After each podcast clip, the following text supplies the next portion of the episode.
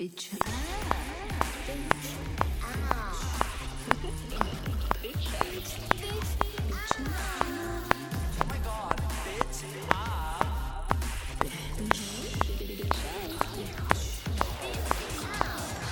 表酱，表酱。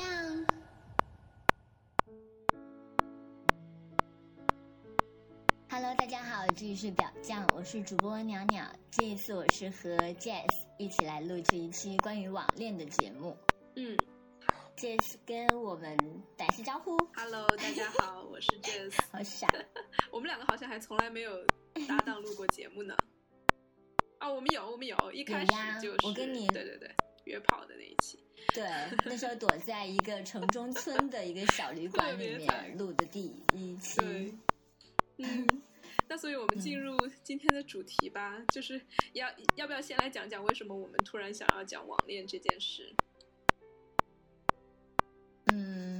因为我最近有跟 Jess 分享过，我自己是有一个想要网恋的对象。嗯，呃，我是呃在一个语音的平台上面认识这个人，然后感觉他声音挺好听，而且重点是这个人呃很开心。然后又很体贴，呃，愿意把他的时间给我，然后愿意听我说很多很多的话，并且他对我做的一些，比如说女权啦，还有呃，我做的很多事情，他都能够理解和呃接纳，所以我觉得这些东西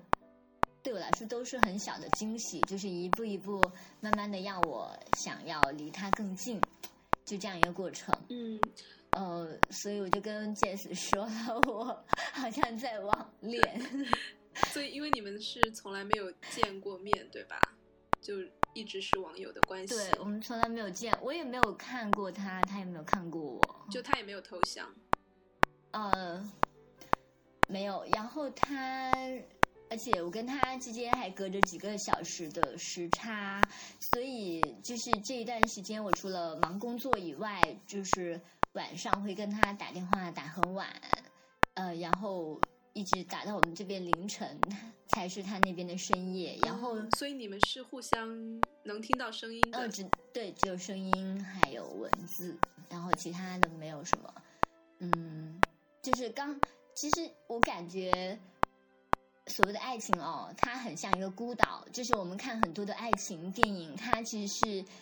就算两个互相看不对眼的人，当他把它放在一个孤岛上面，两个人会有很多的机会进行化学反应。尤其是当那个人其实他很专注的在你身上的时候呢，他很容易发现你的好，然后你也很容易从这种专注里面得到感感感受到快乐。所以这种。东西常常会很容易产生那种电光火石的爱情。嗯，我觉得我跟他，你这个比喻让我很好奇的一点是，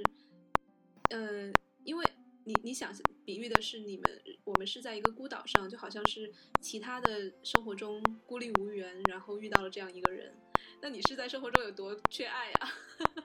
哦，不是不是，我我说的是，就算这个人他非常的万众瞩目，但是当你把他跟另外一个人放到，你想象一下，断背山是怎么发生的？是两个人一起去放羊，然后在山上面，其实两个人都已经结婚啦，对吧？他们从来不会认为自己是个同性恋，但是当他们在那个时候，呃，然后身边只有对方的时候，他们只能看着对方，然后。呃，明白。然后会有一些很很坏、很奇妙的那个反应，包括面纱呀，什么各种呃探险类的电影，其实都会有这种孤岛效应。我觉得就叫它爱情的孤岛效应。所以我想问的就是，你的孤岛效应来自于什么？哦，对，就是很巧的是，我认识他的时候，呃，我这边是处于假期，然后他那边也是处于。就他那个国家也是国庆，然后我们这个国家也是国庆，对，就就是，所以你知道它是发生在不久以前的事，刚好我们都有一段空闲的假期，然后呃可以就是不用工作，然后就专心的聊骚一下，面对对方。嗯，对，我觉得时间还有物理方位上面的孤岛，还有文化上面的，都有可能形成一个孤岛效应。就是许多许多的爱情电影都是这么发生的。那你不介意我问一下，就是你自己也是有男朋友的人对吧？所以你这个孤岛是怎么产生的？呃，对，因为因为我在出差，因为我在出差，然后其实这这也要有一个小的背景，就是我跟男朋友，其实我感觉我跟他的关系很好，然后性上面也很好，呃。然后，但是我最近有跟我男朋友提出，就是要开放式关系，可是他，呃，就是不太能接受这种这种预设，所以他当时拒绝了。他当时的回应是说：“那你就偷偷的去约，可是你不要让我知道。”他说他受不了知道这种事情，然后他觉得就是成年人之间的小秘密吧，就是不是所有的事情都非要让对方知道。嗯，我这样的就当成是你的隐私，然后他尊重你的隐私的这样一个安排是吗？对他大概是这么说，可是事实上，我感觉，呃，自从我跟他提出这个开放式关系以后，他其实会感觉到有一点点不安吧。就是我不知道他自己会怎么样去思考这件事情，但是一旦对方提出来说，哦，我我感觉我们没有必要在这个关系里面。一对一，然后另外一个人肯定会有一些心思浮动，然后会有一点不安。嗯嗯嗯，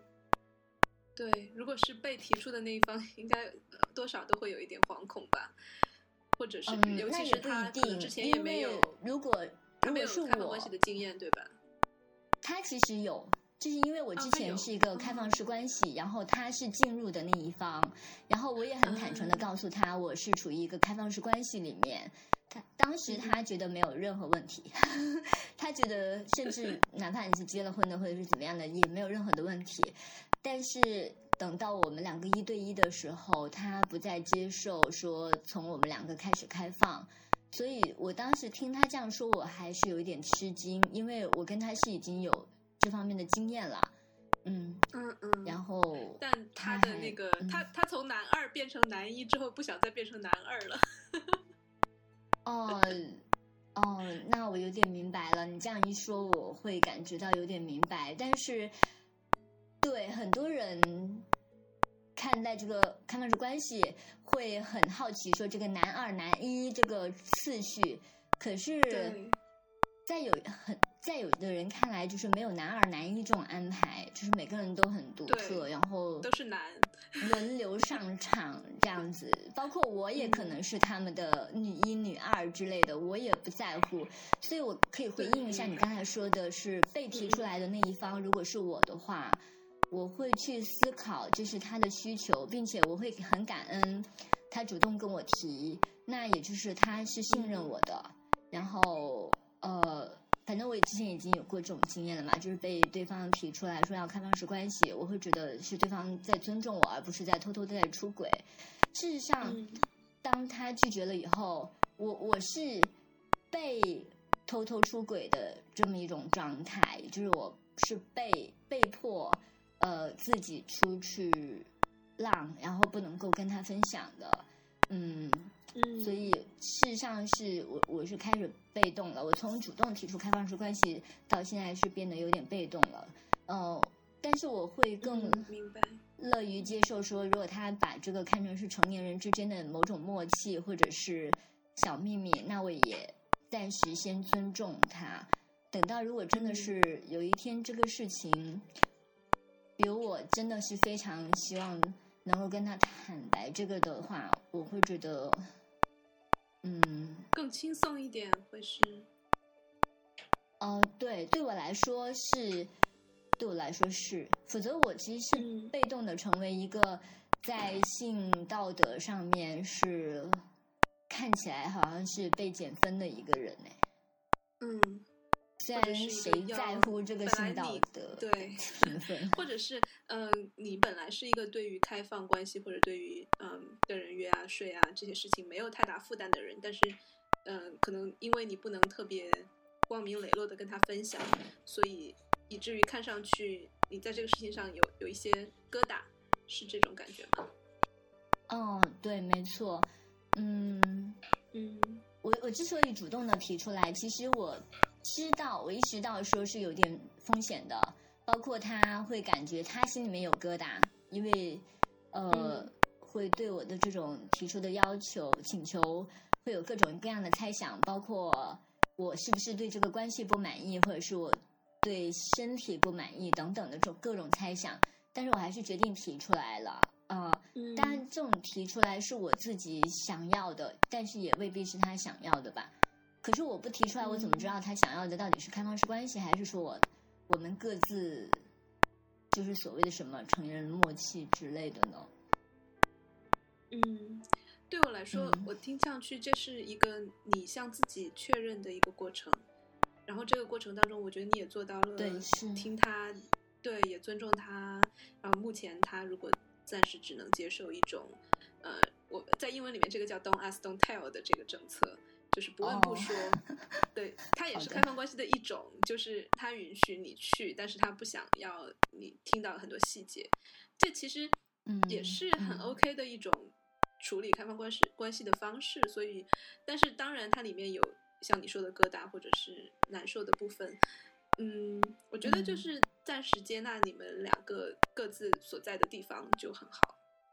嗯，因为你和你现在男朋友的这种不问不说的状态，会让你觉得就是会是造成你现在所谓的那个孤岛比喻的一个原因吗？嗯，我觉得是哎，而且，嗯，因为因为我我我其实就是会有一些好奇，所以就是当我跟我男朋友就是因为出差分开了以后，其实我我是会希望有一些呃际遇的，就是在关系在我跟男朋友之外有一些其他的际遇，就是认识新的人，我会有这种需求。所以，嗯当我遇到这个人以后，之前吧，这种这种需求其实不是非常的具体，他可能就只是说用语音软件，呃，认识不同的人，然后聊一下我所不不熟悉的那些东西，嗯，就是陌生人聊天而已不熟悉。的东西？嗯就是呃，它是那种语音随机配对，然后你可能不知道你会认识，会会跟谁配对，啊。然后会聊到什么东西，所以这种陌生感其实也是吸引我的东西之一。嗯，嗯。也是一个很刺激的事情，听起来。嗯。呃，当然，大多数的体验并不是很。好，因为很多人他是因为跟这个无聊，嗯，因为当你说到那个“刺激”这个词的时候，嗯我突然间又有一点点自我审查，会感觉很担心刺激这个事情被别人又解读成啊，这个人在追求刺激，然后他对关系不满足，然后很放烂之类的。我现在对这种审判，我还是会有一点自我审查。嗯，所以当你说到刺激的时候，被别人我会简单的道德评价。嗯嗯对，呃，我自己知道，说我在里面是希望追求一些实质性的那种东西，那种精神对话，或者是更新鲜的一些呃东西。但但我不觉嗯得它是人们想象的那种所谓的追求刺激，或者是那种单纯的肾上腺素的反应。说到这个，我觉得我们可以来聊一聊人们想象当中对于网恋的一些态度、一些标签或者一些偏见吧。因为大家一听到这个词，好像就觉得自动的低人一等，或者低现实一等的那种感觉，或者是觉得嗯就有各种各样的，就像你刚才说的，很怕被别人误读成找刺激，呃，不满足，呃，或者逃避现实之类的。就对，是的，是的。在你的印象当中，网恋还有一些什么样的偏见，或者是大家的印象吧？我我觉得我懒得理他们的那些偏见，但是我自己意识到说网恋它会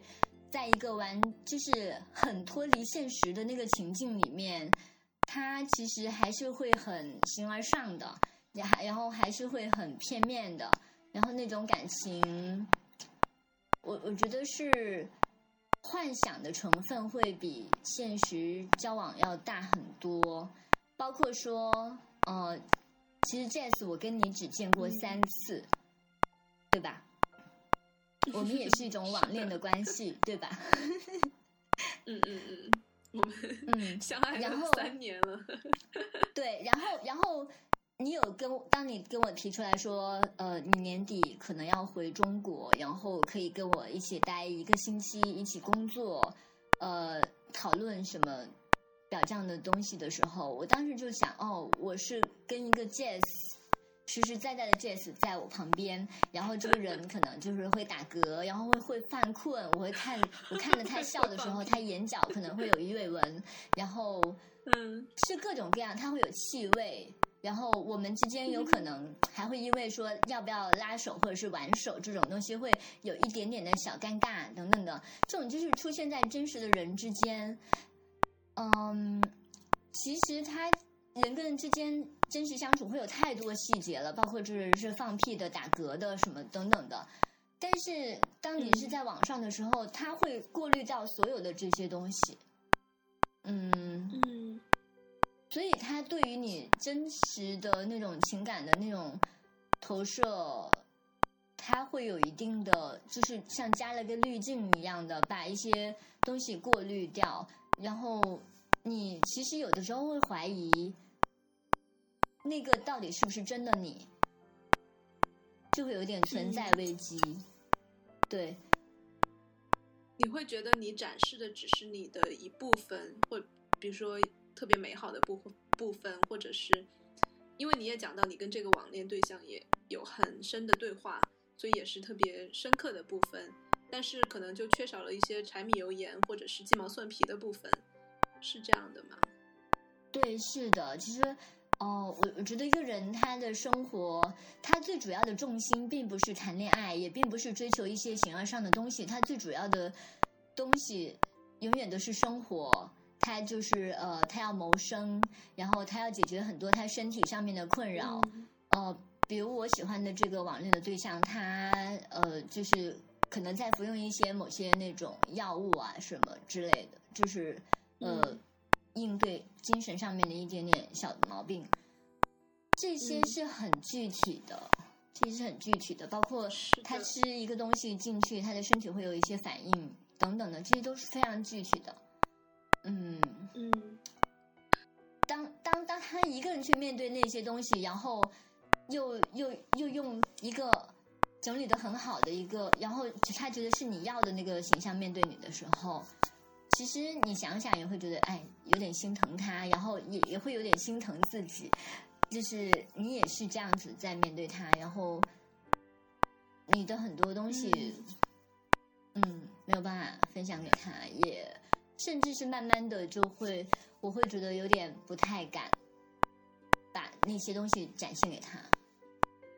不太敢展现哪些东西呢？就是很多生活的细节啊，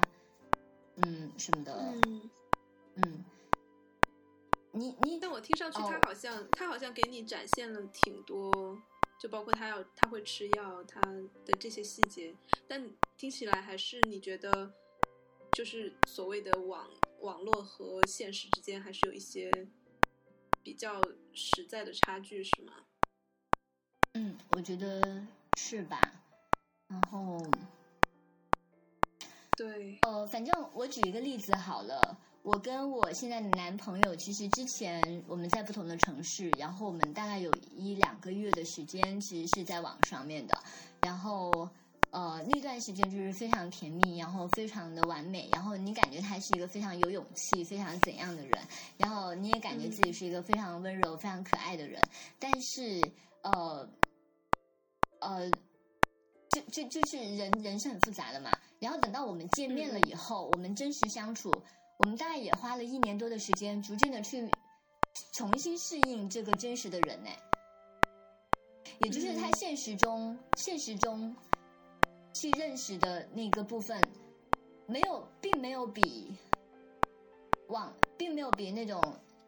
相亲啊 什么那种陌陌生人现实现实相处的那种关系要减少。我觉得是，就是说，虽然你们当时只不过在它是一网恋的时候种也是很了解，然后信息量也很大，嗯但是到了现实中，你还是会发现有更多的细节要你们两个去探索和磨合。对对对，嗯，这也未必是坏事啊。就是你把它当成就是，呃，你你只翻了前就网恋的部分只翻了前面的一章，然后之后可能还有很多的章节你需要去慢慢的去读，这个也不是什么坏事。嗯嗯但但是我我还是想说，就是很多的那个网恋，它有可能别人当别人就是奔现的时候，他并不愿意再去读这一本书等等的。或者就是他第一章就他把这个人等同于了那个第一章，然后后面如果对在奔现之后遇到一些跟前面章节不符合的剧情或者是人设的时候，就会非常难以接受，可能奔现的时候有这个危险。包括并不是说这个人有什么很大的缺点，而是当你发现天哪，他跟你身边的任何一个人都是一样的，这是最大的打击。就是哦，我在万千本书里面，哇，终于选出你这一本，然后我们前面还非常的就是契合，我感觉你是非常不同的，我怎么这么幸运，然后遇到了你，呃，什么什么完整性啊，什么之类的。我看到那种网恋的人，他是这样写的，但是等到你面对他的时候，你发现啊，他有这么多的那种缺点，他有这么多的那种小毛病，还有就是事实上他就是会要经历很多的事情才能够把他那一面很好的那面形成展露给你，而并不是像你认为的那种很轻松就拥有了这些品质。嗯嗯嗯，你会觉得他非常的普通，我觉得普通才是非常大的那种打击。但我听上去，这个好像跟所有的爱情差不多耶，就不管是网恋、异地恋，还是甚至就是同城恋、呃同居，嗯，都有一个这样的一个过程，就是可能第一章非常美好，然后后面信息量越来越大，呃，然后鸡毛蒜皮的东西越来越多，失望，像你刚才说的打击也越来越多。我觉得这好像是一个关于期待的话题，而不仅仅是关于网恋。就是你在嗯爱情中如何棒，你总结的很棒。对，没错，其实就是怎么样去面对自己的期待的问题。嗯，嗯嗯，对，其实你讲了这么多，我也不能只是作为一个呃问，就是好像一个采访者一样，因为我们两个约好、嗯做这一期，其实我自己也是有很多嗯、关于网恋呀、异地呀、期待呀这些事情的嗯经历的，所以我们也可以一起来聊一聊。好，嗯那那我也想问你，就是你可以先说一下你的那个网恋是一个怎么样的过程，怎么认识的，然后现在是一个什么状况？好呀，你说现在这一段是吗？我我想先大致先总结一下，就是我好像从小到大，从我第一段到现在，几乎所有的恋情都是从网恋开始的。呃，只有一段是呃同学，呃，就所以我可能嗯。就奠定了这个基调吧，就很喜欢跟陌生人聊骚啊，很喜欢去冒险呀，很喜欢这种呃呃距离感呀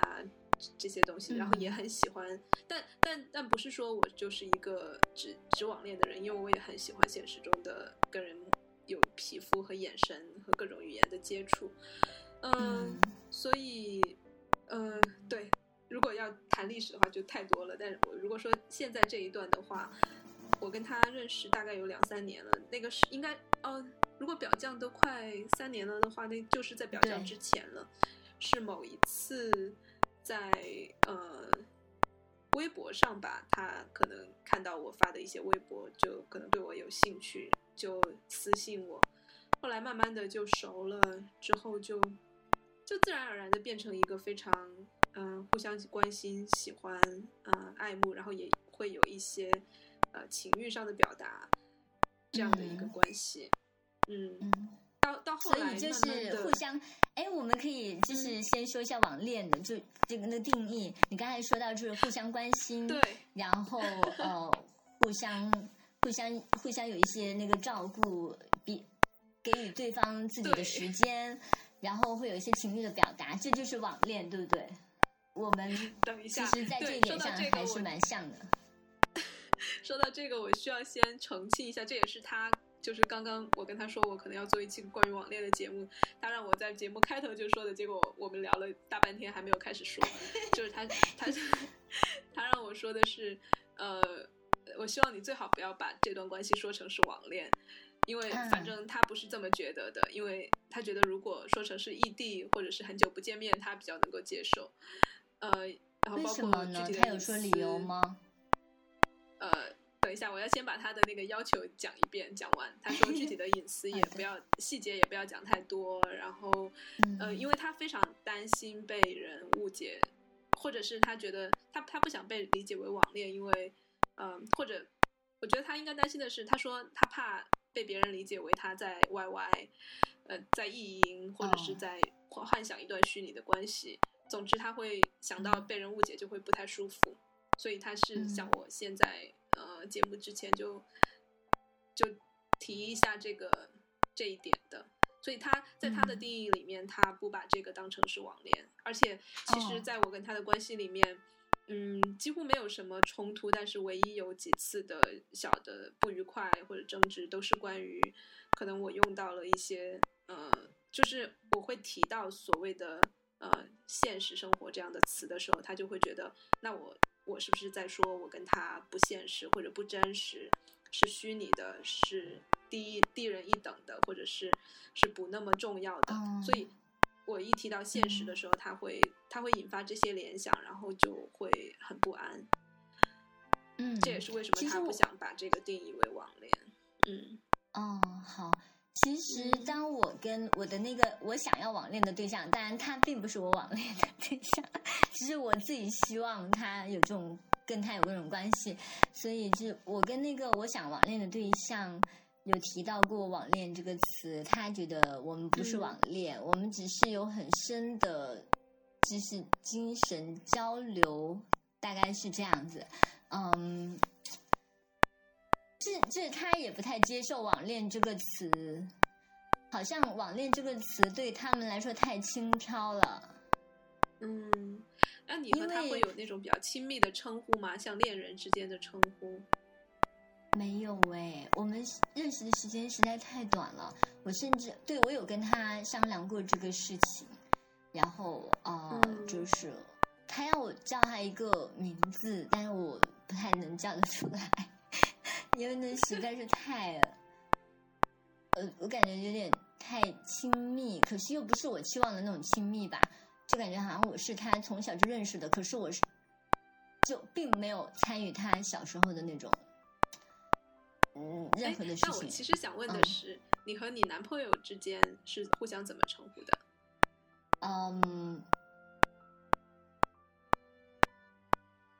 呃，天啊！哦，我就叫他的小名字，然后还有呃叫他老公，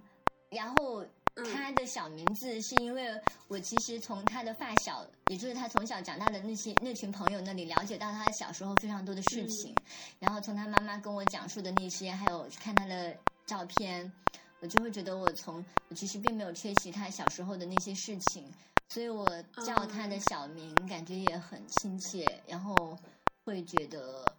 那是我很深的进入他的生活的一种感觉。对，所以你对于呃恋人之间的称呼还是蛮在意的。你觉得，就像你说 这个所谓的网恋对象，你不太愿意叫他一些很亲昵的名称。对，听对我听，在我听起来有一点矛盾，就是你又既想跟他恋爱，又好像有点。不想进入这种很亲密的称谓的关系。对，我就在这个这个问题上面，我我也感觉到有一点矛盾呢，就是嗯，好像我自己潜意识里面也会感觉到这个关系，它是会止于某个范围的。当然，并不是说它比别的关系更浅，或者是更低级，当然不是。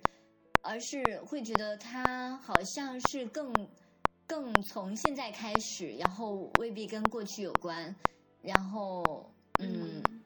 而且也未必真的是会期待他往现实发展呢。所以嗯，所以好像他带着一种悲观的基调，就好像底色就是一个没有什么结果，或者是不抱太大希望的一个这样的一个背景。可是我并没有对那些抱有很大的期待，我也不觉得那些东西如果有的话，它会给我们这个关系增加多少东西。我会觉得，呃，他从现在开始也并不是一个遗憾的事情。然后，呃，他如果没有真的奔现的话，我也不会觉得他比别的关系更虚、更虚无，或者是更更没意义。我不会这样觉得，因为我事事事实上我。我回想了一下，我的确是很多的亲密关系都是从网络开始的，包括我的前前一任，他有个玩笑，就是我是他从网上下载的，会，然后我也把他这个话拿过来说，说他是我从网上下载的。就是听了你的那些历史以后，我发现我的很多的关系也是从网上下载的，呃，这就是说从网络开始的，包括我现在现实中的很多朋友。在可能三四年之前都是网友，然后现在这些人可能变成，包括我跟你，对呀，我和袁老师，对呀，然后现在这些人就变成我生活中非常重要的人，嗯，就是不可或缺的人，对呀，嗯嗯，我。我跟崔乐啊，还有等等的阿山呀什么的，都是。都是从网上开始的，嗯，我你这么一说，我刚才也突然意识到，就是我觉得现在这段关系对我尤其嗯艰难的一个部分，就是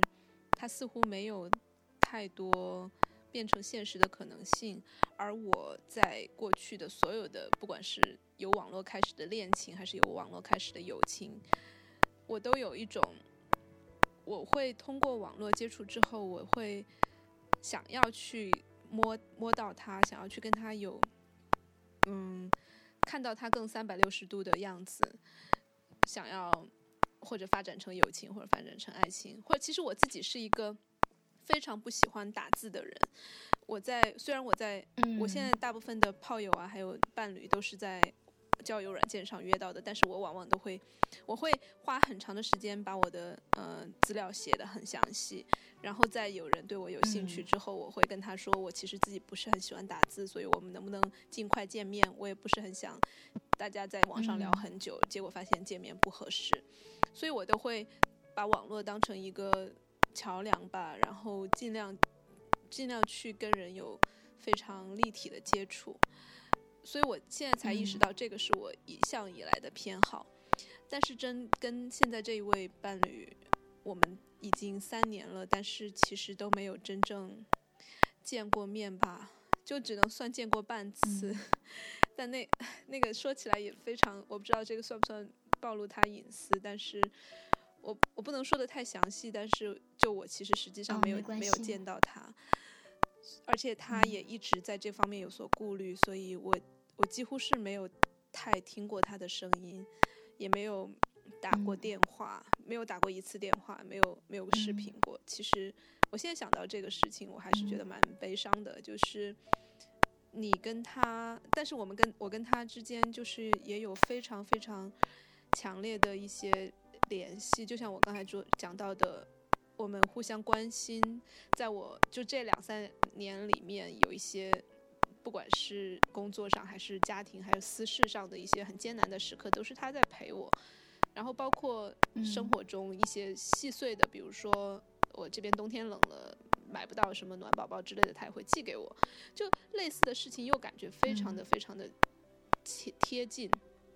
但另外一些方面又觉得非常非常远，因为我。我连我根本不知道他长什么样子，我也不知道他嗯他他的生活癖好是什么，然后也不知道他嗯就甚至连性别都不知道，或者是连啊 就就这这些事情让我有时候想到又觉得很恍惚，就觉得到底就有点有点像是那种你看过那个电视剧他吗？呃，不是电视剧，电影。我看过那个电影，他对，就是那种感觉。你亲爱的，对我理解。你非常，你都跟他有有有感觉像在做爱那么亲密了，但是另一方面，你又他又是没有形状的。你摸不到他的形状，你甚至不知道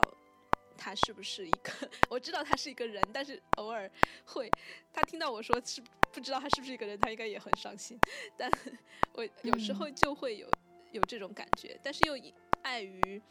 这种话说出来会非常伤人，所以大家很长时间都会避免说这种话。但是我觉得其实不可否认，嗯、越是害怕说虚拟的关系比现实低一等，我觉得就越要把这些东西敞开来聊，然后或者是要把它对，调分缕析，就是它是的，我们去面对它，它哪哪一个部分，嗯，比现实，比比所谓的打引号的现实更加更加真实，哪些部分确实嗯。是不够立体，我觉得都是都是可以去嗯。面对的，而且在这种把它嗯。剖分开来剖析的过程当中，你就会发现，可能虚拟和现实它没有那么二元对立，它可能有有很多的嗯。嗯，很多的值得我们去咀嚼的地方，但是如果不因为害怕说，嗯、被贴上网恋的标签之后低一等，而不去聊这些的话，我觉得其实也蛮遗憾的。对，亲爱的，你嗯记得姜思达他在，哎，哦，我记得那一我先处理一，下我的情绪。对对，嗯，我刚听你说这段，好想哭，我自己说着也很想哭，是觉得很感动。嗯，对，嗯，那我就大概说一下姜思达那一次他在辩论的时候，嗯他说就是一个 AI，嗯它到底是不是就是，他就说呃，你拿一罐牛奶，然后你在上面挖了两个洞，就是贴上两个眼睛，然后呃再给它装上一个小的芯片，它能够跟你说话。现在你还愿意把它？你还能够把它丢在地上踩它，像它完全没有嘴巴、没有没有声音那样子，把它当成一罐牛奶那样子去砸到地上吗？你不能。嗯嗯为什么？因为那时候你并不是意识到它改变了，你并是并不是意识到它有感觉了，嗯，它可能依然没有感觉，但是你意识到你自己了，你意识到你的感情，是的，你的感情已经在变化，所以就是可能未必是。未必是说对方一定是要个什么样的人，然后你跟他一定要有什么现实的接触，而是，哇，在这个关系里，你确认了你自己，对，呃，你确认了你投入的感情，你的爱，是的，对，我觉得是这样。嗯，然后你在这里面投入的那一部分的自我，是你无法舍弃的。嗯，就像那句被说烂了的话，就是说我喜欢的是我跟你在一起时候的自己。是，嗯嗯你这么一说，我其实也觉得也是，因为我其实尝试过把这一段感情讲给一些人听，但是有人会觉得很很感动，有人会会很不理解，或者是会觉得我是不是太太容易上当受骗了之类的。但对他，他肯定也非常的不喜欢听到这种话，他觉得非常不喜欢被质疑。嗯但我觉得，越是在这种时候，我就会越就像你说的，我我知道我自己在要什么，然后我自知道自己在所谓的面对一些，嗯，可能不太确定的呃风险的时候，我我我我投入了多大的信任，然后这种信任对于我自己来说，和和对对方和我对我们的关系来说，都是非常非常重要的东西。嗯嗯，然后我其实有的时候我也在想说，嗯，我有听过另外一个故事，嗯他就是刘震云写过一篇小说，叫做《老龟》。呃，他讲的是一个普通农民，他在河里面捞到一只老龟，然后大家就围过来看，说这个老龟哇，可以卖很多的钱，可以买很多的肉。就是嗯那个故事的背景是当时还很不富裕，然后大家都在挣工分，然后这个捞到老龟的这个农民，他就基本上是靠媳妇儿在挣工分养他，嗯所以他在村里面是没有什么地位的。呃，然后大家就猜测他捞到的这个老龟肯定就会卖大价钱，或者是怎么样，就给自己长志气。嗯呃，呃，但是他都没有，别人出再高的价他也不卖，他把那个老龟拿回家放到水缸里面去养，然后到了晚上，他睡在自己的媳妇儿旁边，突然间拿起了剪刀。嗯，他拿起剪刀，然后跑到外面去把水缸捞起来，水缸里面的龟捞起来。他在水龟上面刻了几个字，嗯，刻的是自己的名字跟媳妇儿的名字，然后说这两个人是夫妻，就是某某某跟某某某是夫妻。他刻了这么一句话在那个老龟的贝壳上，然后把它放回到河里面去。嗯，这就是就是听起来这两个人是生活在一起的，可是当他表达的时候，他并没有把这句话对他的媳妇儿去表达，嗯，他依然还是做的那个非常窝囊的那个丈夫。然后他最后表达的这一段非常的虚幻。其实感情就是这样虚幻的，哪怕你就是真的天天生活在一起，也未必是要是能够通过日常的那些东西去表达的。然后他表达的这个细节，他的媳妇儿甚至未必知道。对呀、所以，当你说你现实的东西是能够超越这种虚拟的东西的时候，我觉得我是不认可的。嗯，我觉得这个农民他也是不认可的。我没有说我现实超越他了，我我我所讲哦的，就我我不是，我不嗯是，我我说的，我我说的你不是你，而是而是那些这样说的人。明白。嗯，所以你的意思就是，对于那些不太善于在现实中表达的人，或者是他有不同的表达非语言的表达方式的人，他们的表达一样有价值，而，在这个层面上，网恋所产生的那种情愫和那些所有不能被语言所概括的东西，甚至他可能都不能传达的东西，但是在那个正在恋爱当中的那个自己，或者是那那个当事人，他是非常丰富的，是这样吗？是的，其实在我所在的那个社交软件，我认识这个人的那个社交软件里面，呃，那个运营方他就非常有意识的要把网恋，要把这个软件促成的一对一对网络情侣这件事情作为他的一个主打功能，反复的置顶，嗯对，然后很多人。他们只要写说哦，我们认识多少天了，然后终于牵手了，然后终于面基，终于以后要在一起，然后要领证了，哦 你知道吗？就是一级一级一级一级的，然后这些东西就是一直都被置顶，然后被大家很羡慕，就是迎来非常多的人的点赞。嗯其实我对这些东西我还蛮恍惚的，我就在想，大家我不太明白这是一种什么样的狂欢一样的东西，嗯我会觉得好像那些东西在外面锣鼓喧天的发生着，这对我和他的那种默默的一对一的那种感情，感觉是一种有点很大声的嘲笑。我每次看到那些东西，我其实心情不太好。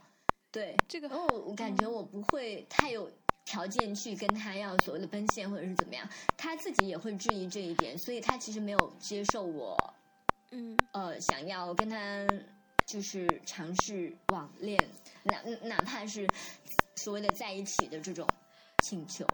亲爱的，我觉得嗯你刚才说的那个所谓的不不认同，我特别 认同你，特别支持你。就包括你刚才说到的这嗯种，呃，大家以奔现为卖点，然后一级一级的往上升级一样的这种线性的发展。其实，比如说你从社会学的角度来看，他们现在有一个名词叫嗯情感阶梯，好像我们是不是在以前的节目里面有讲过这种？哦 relationship escalator，就情感扶梯，就像你去商场里面上上扶梯一样，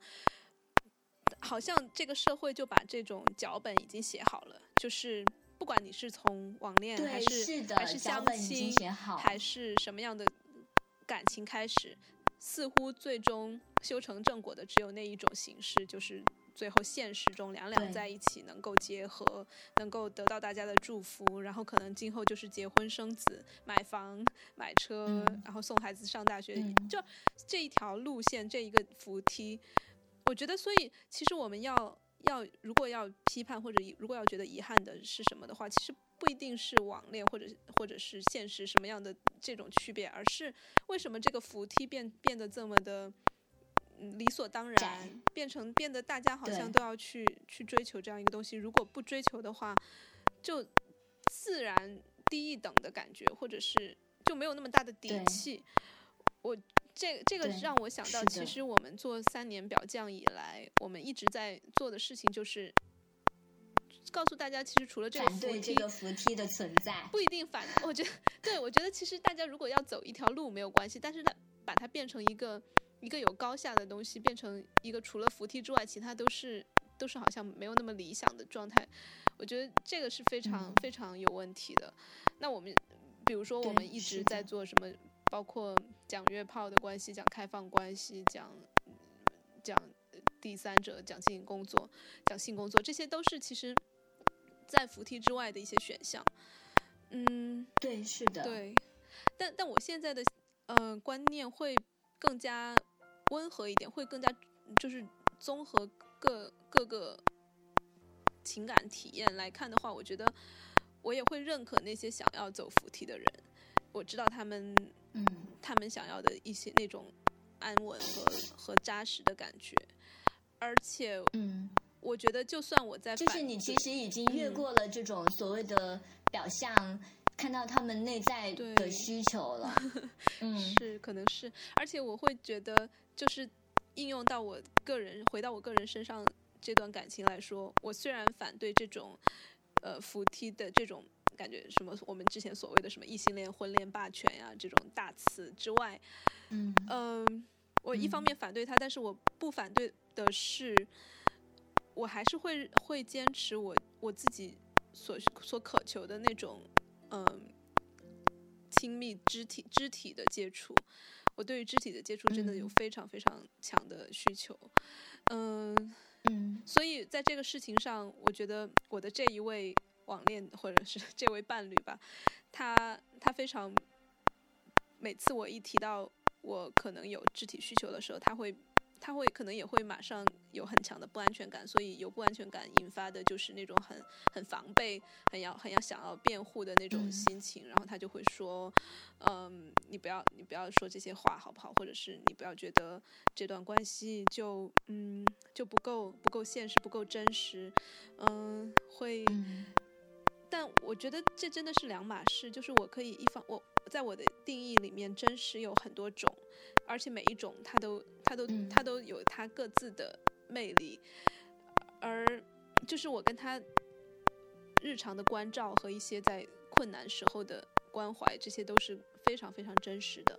然后我，但是与此同时，我自己还会有其他的真实，就包括。我在现实，我在 面对面的关系里面，跟人的、跟人的，能够抱、能够摸、能够看，这些对我来说也是一种真实。我觉得，嗯，他们不需要互斥，他们也不需要，就是非黑即白、此消彼长，他们都是，嗯，真真实实、很很很切切切实实的一些需要。我我是这样理解的。嗯，我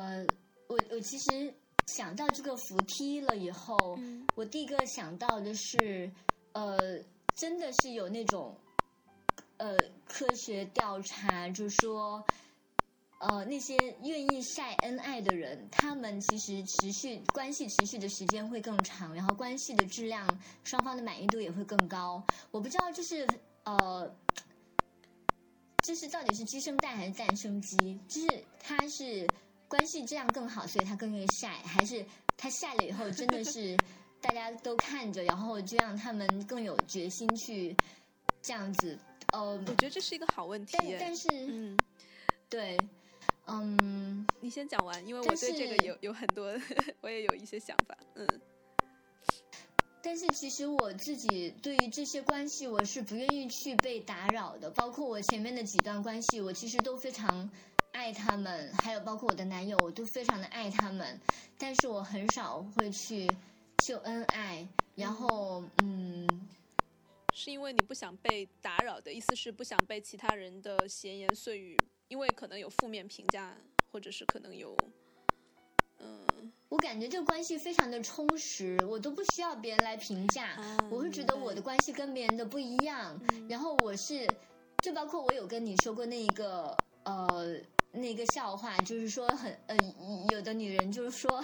很希望哪一天某个陌生女人走到我面前，丢下五百万说离开你的男朋友，然后就等于是把五百拿五百万买掉了男朋友。但是我觉得我的男朋友是那种很普通，外表看起来非常普通，然后不会有女人花五百万来跟我买他的那种。但是我会觉得我真的看到了他完全与众不同的那一。个人格就是他的那种魅力，是我在其他千百个人身上都找不到的那种。他就是那么，就是就是非常的独特。我觉得我能看到那一面，别人未必能看到。然后，嗯，我是真的非常的爱他，然后非常的接纳他的那种独特的地方。我我常常在这个爱里面，我能够感受到他的那个很独特的那个光辉，那是别人看不到、别人理解不了的。所以，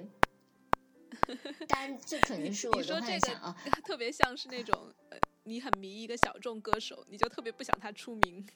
走开，走开，走 开。没有没有，我我有这种想法的，我经常会有一些什么乐队啊，或者是一些什么。独立歌手，我就特别不想他们他们火，有有这种不想晒他们的那种想法。但我觉得，但是我不是不想他火，我只是认清了他不会火的这件事。我非常的珍惜他，对我觉得就是我对我觉得就是我我就是有这样的使命去爱他，因为我认出了他这个像天使一样的印记，我就是认出了他身上那。很特别的东西，然后我愿意去维护这些。狗粮。不不不，我是说很认真的在说，我在非常多的时刻，我都觉得很很爱他，很爱他。然后现在我又在说的网恋。嗯嗯嗯，然后对，对然后我我会觉得我不需要秀恩爱，对。但对于这个秀恩爱的部分，我刚才想想到的，我想讲的就是，嗯，秀恩爱其实真的是一个很默认的、很异性恋的事情。就是对，我想讲这个是因为我我我其实现在很看重秀恩爱这件事情，因为当你很多在因为很多原因没有办法做这件事情的时候，你就知道它其实它不是一个一个权利，它其实是一个特权，或者它是一个在很多人。很多人其实是求而不得的东西，所以就有几，因为我我是。双性恋嘛，我也交过女朋友，交过男朋友，然后就会明显的发现，你跟女朋友在一起的时候是不可以向全世界宣布的，就就算你出过柜，就算你呃非常的大胆，你可能也只能在嗯。有有所审查的在小范围里宣布一下，或者就是嗯。在发朋友圈或者发 Facebook 的时候，要要要分组之类的，所以在这个时候秀恩爱或者这种公示幸福的这种事情，就变成了一个，其实你会会有负担，会有会有顾虑，就所以在你当你一段感情不能秀恩爱、不能发狗粮的时候，他无形中就给你这段感情增加了非常大的负担，有有那种对，嗯，对，就有很沉重的感觉，所以。呃，也就变成我之前也有一段，嗯，跟一个女生在一起，我们后来她给我生日祝福，就是她在 Facebook 上，呃，把 po 我们的照片呀，然后艾特我呀，我就觉得很开心，因为这是一个，就是大家能够放开这种沉重的东西来庆祝一下的方式，但就比较比较悲伤的就是，就即便如此也是会分组的。所以想到这些，嗯，是是，想到这些，你又会觉得，呃，会我会深深的认可，呃，撒狗粮会让人更幸福这个这一个论点。嗯，就因为它不，它真的不是一个每个人都能享受的。包括我身边也有那种，呃，跟跟跟一个人在处于地下恋情，可能因为他，我我身边有一个女性朋友，她自己是已婚，然后她有一个男朋友，嗯。他们两个也当然有很多开心的部分，但是也有沉重的部分，就是在于他们没有办法跟任何人分享他们的感感情。嗯，因为带着很大的社会评价呀，然后包括其实他们后来分手了，很大一个部分就是因为这个男生作为第三者感受不到，就他他他所有的优先都会优先于她的老公，都会把优先性放在她老公身上，呃，而包括。呃，呃每每天朋友圈或者是 Facebook 发的也是老公的样子，呃，那这个人几乎几乎就是一个透明人的状态。那长期下来，这个这个男生肯定也是非常，就你当你的感情得不到得不到公示、得不到祝福的时候，你会对自己可能也有一些怀疑，或者对这段感情的坚固性也有所怀疑。嗯，或者说的更实际一点，这个公示或者是包括我们经常有的婚礼啊什么的，它其实就是一个，也是一个向向大众、向大家发的一个一个。请大家监督，或者请大家来来来来督促我们的这样一个一个邀请，所以对，这是我的角度。嗯嗯，哦，我觉得你说的这个也对。然后呃，像像我们都有的一个共同的朋友乐乐嘛，他的很多内容其实都是分组的，包括他晒他在澳大利亚跟男朋友的那些那些照片，都是前面会有两个。括号就是分组两个字，我其实我看到这个分组这个，他的朋友圈经常会有分组这样两个字，我会觉得会很想抱抱他。对呀，对，嗯，就是虽然我自己也在分组了，但是我会我会非常能感受到他自己的那种作为性小众的一些压力。然后，嗯，但是我我会有察觉到，说我我其实。很乐于晒我跟你还有云老师的一些恩爱耶，是我都有晒，只是你们未必看得到。对，嗯，因为我们真的是不太有，不太有那种实体的接触，然后有的时候一个眼神或者是一个小小的动作，你会感觉到这个人跟你在一起。可是我们之间可能是有的时候会顾着聊事情，然后其实不是经常表达爱的时候，就会。我就会非常珍惜，就比如说于老师就说鸟鸟很就是那一次就说爆菊那件事情搅屎棍那件事情，我就特我觉得很有趣，我就要截图下来，然后呃就记住于老师夸我说总是把话题变得很生动啊之类的，然后还有就是嗯。就是我会特别记得你对我的一些表达，就比如说叫我亲爱的，还有就是，呃，常常跟我说说，哦，如果你需要聊一下，我就很，我现在就有空之类的。其实我都会很记得这些，就是呃，爱的语言，这个爱在五种爱的语言里面，就是叫做珍珠时刻，就是你愿意花你的时间来专注的对待我。其实。而我就会觉得这一点是很是很很戳我的需求的，所以我的这个网恋的对这个我想网恋的这个对象，其实他也是给了我这样的很多的珍珠时刻。我会感觉到我说的每一句话，他都有认真的在听。然后当我说某个东西的时候，他马上就去着手去查，他想了解更多你说的东西。我会觉得这这这就是一种爱吧。我不知道他是怎么样对待别人的，但是我会觉得，哦，可能任何人收到这一些珍珠时刻，他们都会感觉到爱。对对，哎，你说到这个珍珠时刻，我也想起前段时间看到一句话，就是什么，爱就是，嗯，大量及时生动的回应。哦，对，是生动而具体的回应。这句话真的是太太暖了。对，其实所以你你当你说。你爱一个人，或者你感觉跟他在恋爱的有恋爱的心情，到底是一个怎么一回事的时候，你刚刚提到的这种珍珠时刻，我觉得是一种更大的爱。就是其实像我我和你之间，或者是我们云老师还有特别好的朋友之间，我会我会很珍惜这种这种爱。嗯嗯，是是是，其实我我会觉得，并不是说他把你当成一个。什么性别？比如说他是个直男，并不是他重要的，并不是他把你当成一个可爱的女人，而是他把你当成一个可爱的人，那样去认可你，然后接纳你说的那些东西。我觉得是是这种这种接纳是，就是你说的更大的爱。我会，呃，当对方总是强调说你是一个怎样的怎样的女人，然后怎样值得去爱的时候。这在我看来简直就是侮辱我。但是，当对方哦，其实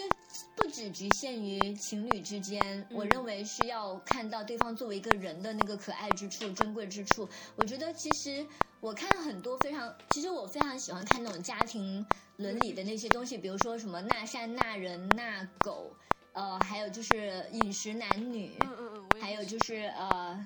对什么喜宴呐，还有就是对。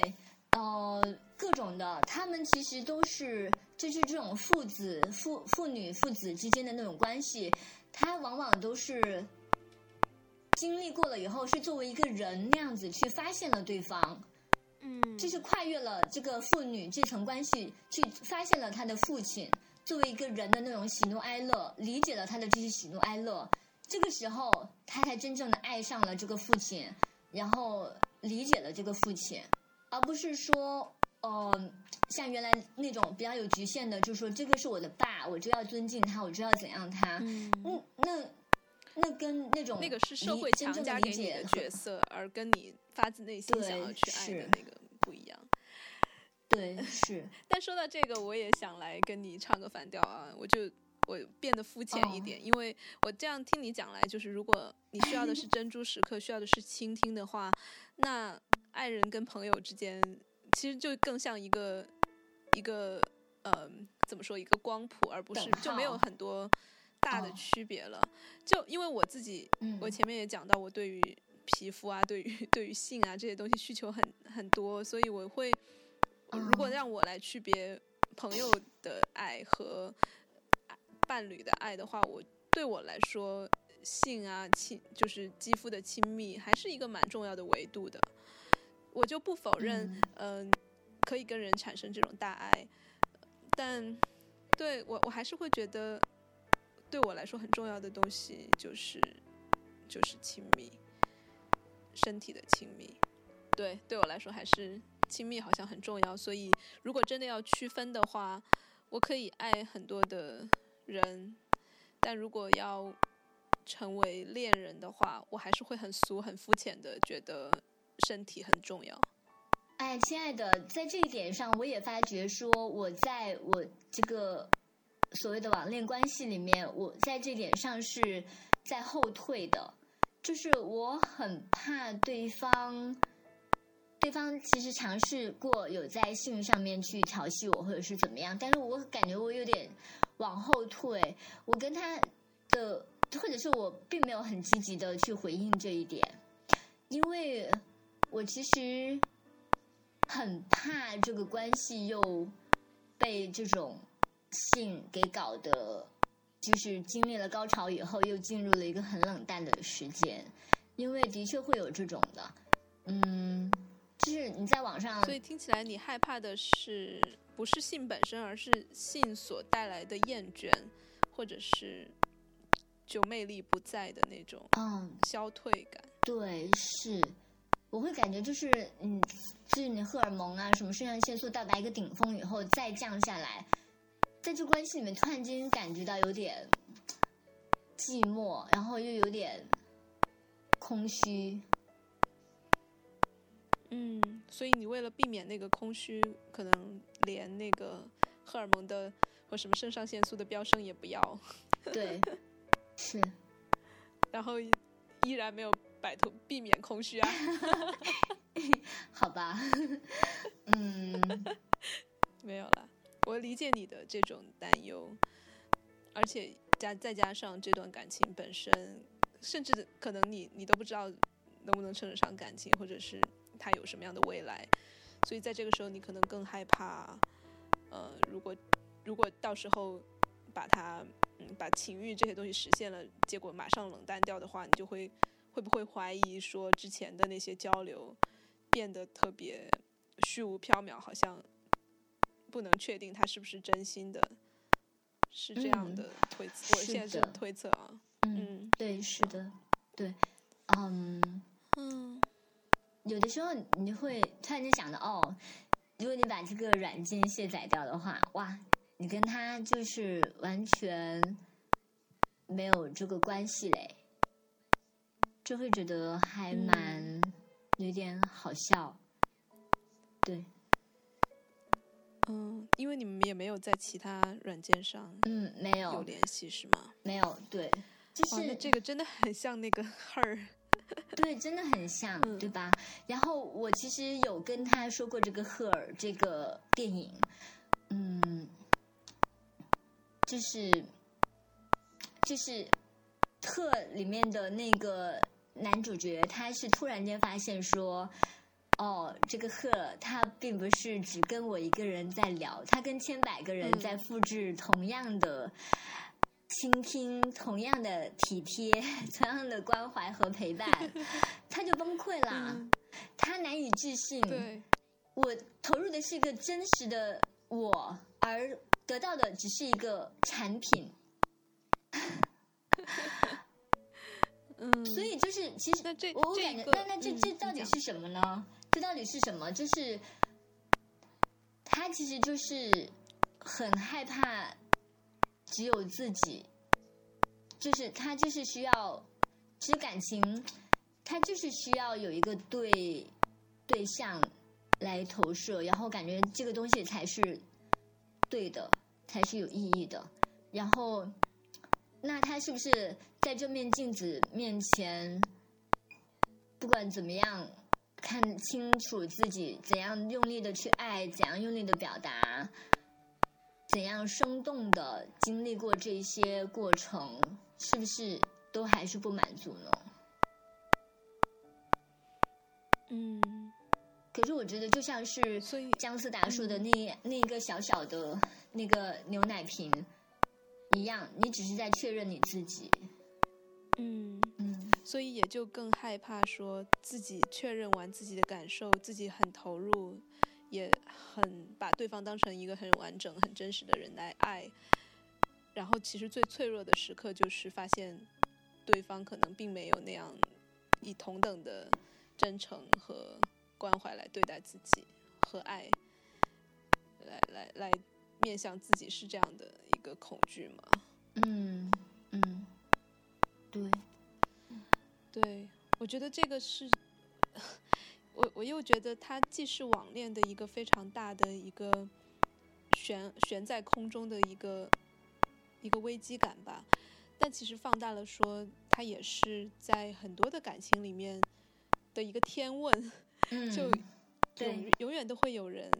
产生这种不安全感，然后来问说，我现在掏心掏肺的投入，那会不会是对等的？我觉得任何的感情都有这样的时刻。嗯，所以我当我哦，其实我我在那个软件上面看到有两个呃两个人，他们就是异国，然后就终于就是面基，然后打算要结婚了。其实也没有认识很久了，就几十天、两个多月那样子。他们就一直都在各种表达，就是两个人不同的账号，然后在各自的账号里面表达一个词很关键的，就是完整性。就他们就嗯一直在庆祝自己今天又在某个维度上面更接近、更了解了对方的完整性，好像就像是拼图，又不断的找出一块一块的拼图，把对方那个形象和真实的感觉拼出来了一样。可是我有在想说，嗯，哪怕是你现实中相处，你你也会有个人空间，也会有个人隐私，然后也会有个人发展，然后有个人的缝隙吧。就是 那些东西没有办法交流的那些东西，你为什么那么在乎所谓的完整性，所谓的什么东西？当然，我觉得他去庆祝那些不断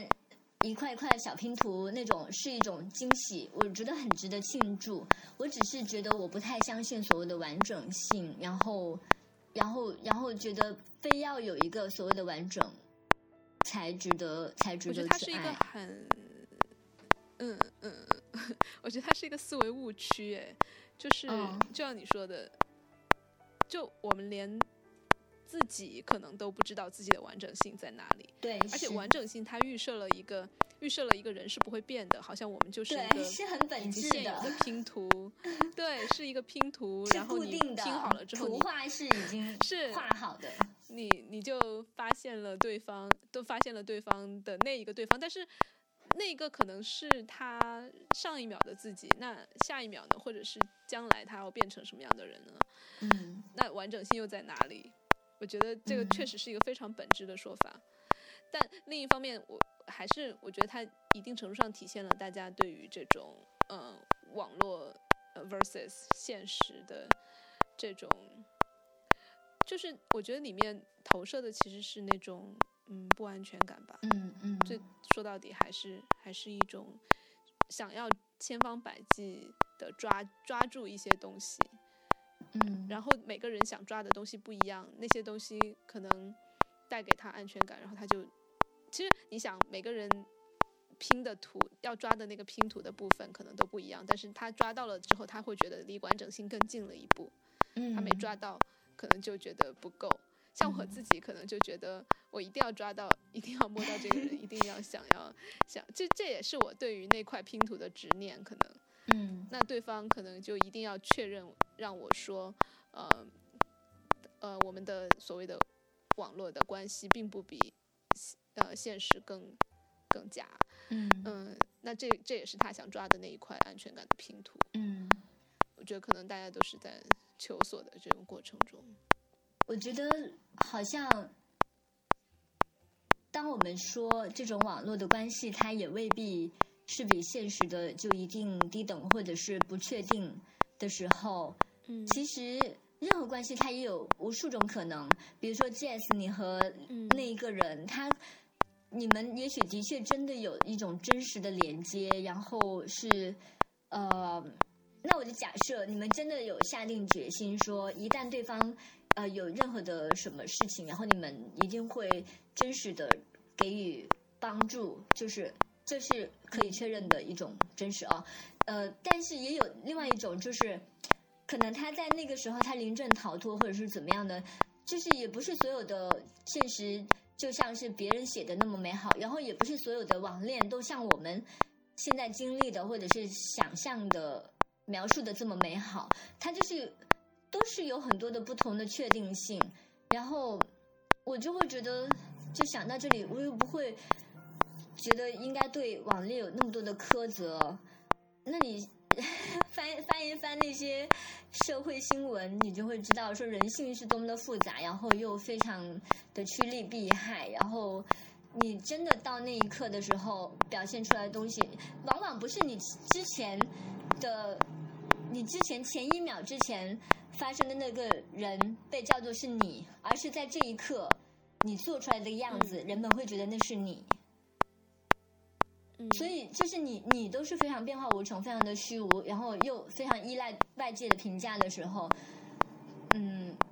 到底什么是完整性，然后什么是有意义，然后什么是真实，这些东西都很难说。然后我就会觉得，我哪怕是只跟他认识几天，我已经愿意在网上看一下机票这件事。我觉得这就是我，这就是我表达出来的真实啊！这就是我趋向真实的这么一个努力。真实的，你的那个对，你的钱包缩水是真实的。呃，对，就是我愿意做的这个努力是真实的，就是我真的在做那个东西，它就代表我真的是有有欲望、有想法要去做某些事情。对，嗯，然后我我那个冲动、那个趋向是真实的。对，其实。我被他拒绝这件事情，一开始会让我有点沮丧，就是我会觉得，哦，并不是网恋这件事情让我觉得虚无，而是对方没有接受，然后就会感觉你的情感一下子就变得很虚无了。嗯，可是我现在会觉得，那那我要的又是什么呢？就是他接受了会有什么变化吗？不会，他已经在陪伴我，然后他愿他已经给了我他的一些时间。然后，难道说他说接受了，那他就真的是投入了吗？他说没有接受，然后我们之间发生过的那些共鸣就是假的吗？我觉得不是哎。嗯。那就像是，嗯，未必一定要在现实中如何一样，我觉得也是未必需要这样一个界限，未必需要这样一个定义的。那我之前就是，当我男朋友。呃，之前跟我说他，他觉得哦，他没有我这么喜欢他，然后他想要离开这个关系的时候，我我也是同样的跟他说，我就跟他说，我和你也并不需要是谁是谁的女朋友，谁是谁的男朋友，这个定义对我们来说不是特别重要，而是我们的确有一些很想一起去做的事情，我们很享受一起做爱，我们很享受一起看电影，一起讨论一些东西。我觉得这是我们可以去做的事情，那就够了。然后，嗯，我我现在也还是愿意回到这种时刻，就是珍惜这个人，他已经陪伴过我，然后他可能还会再陪伴我，我也愿意去陪伴他，就是珍惜这种这种东西。所以呢，我也可以这样子，就是啊，我是真的很喜欢梁朝伟，然后他也真的是在电影里面陪伴了我几个小时，然后我也不需要他承认他爱我，呃，对你这就是典型的那个呃单单方向的网恋了。OK，就 没有了，没有了。我我明白你的意思，对对这些东西不能被标签所代表，对然后，也是的，不能缩减成一些定义。嗯，啊，哎，好啊，你还有没有其他什么要讲的？我觉得我们的 Lit 爸爸 快要杀了我们了。不会，就是 Lit 爸爸很爱我们，就是他，就是有一次我不是录了三个小时吗，Lit 是我们的音频剪辑师，对，嗯，有一次我们录了我录了三个小时，我就心想，哦哇，他我不知道他是怎么样，因为我每次我都会写出一个单子，说哪里哪里我有中断了，请他把那里剪掉。我以为他就是根据这些东西来剪的，但是不是哎，他是三个小时，他就要听完三个小时，然后然后再去一点一点的剪，然后所以他给出我们那种建议都非常的细。我就觉得哇，这是多么大的爱！对，三个小时他要用四嗯个半小时来弄这一期，这样子给 Lit 爸爸发鸡腿，怎么办？鸡腿大家对势多多打必须要有，赏他吧。嗯对，对，希望大家嗯，就是能够帮我们回应一下利特爸爸的这个爱，嗯，利特爸爸，嗯，然后我也想。我也想说，就是 Jazz，我是一次一次的意识到说，你在我人生的很多大的关口，包括我最最开始尝试开放式关系，我找不到任何的别的人可以聊，我是找你，然后很多很多嗯这样的时刻，我都是，就是只能跟你聊，而且就是还蛮享受这种跟你和袁老师去谈这些东西的。我会，我以前会觉得。既然我们已经开始聊了，然后可以聊这些东西的人会越来越多，但是我发现不是，就是你还是会，呃，非常依恋这种，嗯，就是曾经见证过你，然后还 嗯见证过你的人，然后你会期待说，接下来一起互相见证这样的关系，就是用时间形成的这种见证，我觉得也是。不可替代的，嗯，嗯，然后我也很爱你，我也爱你。你知道，我觉得 珍珠时刻最棒的是什么吗？就是它是相互的，哦，在你在你感受到很多支持和理解的同时，其实我也有同样的感受。嗯嗯，嗯，好啦，我们两个再给大家撒狗粮。嗯，希望大家也这样爱我们。嗯对，好吧，那我就要去做饭了，你也早点睡。这会儿已经是国内的两点了，快。国内的一点现在，嗯，哦，一点，嗯，好吧。他跟你在同一个时区，然后我会觉得，呃，我以前会觉得啊，等待你醒来好像不是很困难的事，我可以做点别的。但有的时候我会觉得，呃，等待他醒来是很困难的事。对，然后我就会想起来，就是说，哦，那我等待 Jess 的时候好像没有那么难熬啊。那我就想，对我也可以去做一点别的事。当他醒来的时候，我已经做了很多事情，然后，嗯，就可以去享受这种感觉爱他比较。多。哪有？啊，都一样，都一样，都一样。我爱你，我爱你，我爱你。嗯，好吧，好吧，那就这样。好的大家晚安拜拜嗯拜拜拜拜。